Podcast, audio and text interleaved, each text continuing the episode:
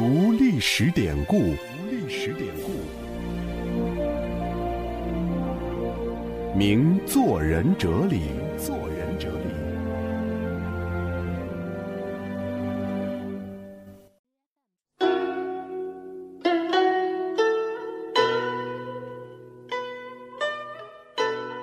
听众朋友，汉语中带“牛”和“好”的成语有“牛郎织女”“对牛弹琴”“初生牛犊不怕虎”“至亲好友”“花好月圆”。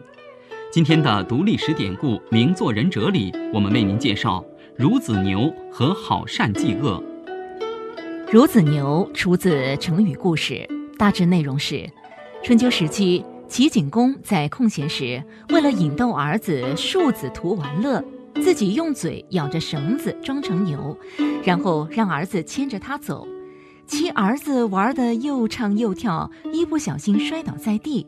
齐景公因将绳子咬得太紧，冷不防把口里的几颗牙齿也给拉断了。还有鲁迅自嘲一诗：“横眉冷对千夫指，俯首甘为孺子牛。”好善济恶。最早出自东汉思想家、文学家王弗《前夫论实贡》一文：“好善济恶，赏罚严明，治之才也。”意思是喜欢好的，厌恶坏的，赏与罚严格分明，这样的人是治理国家的人才。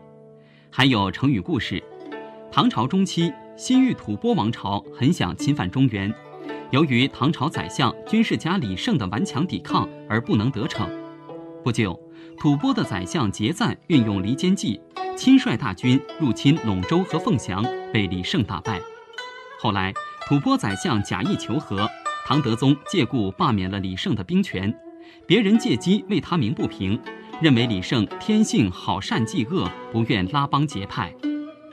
这两则典故，前者孺子牛，孺子古时候指小孩子，牛指齐景公。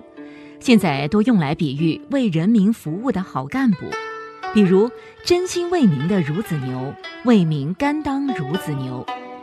联系现实生活，干部和群众好比大人和小孩，爱子情深，为国为民，当干部应具备孺子牛的品行。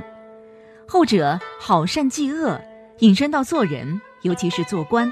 中国共产党的根本宗旨是全心全意为人民服务，做官不仅要有孺子牛的奉献精神，而且要经得起诱惑，守得住底线，以身正求公正，以公正换人心。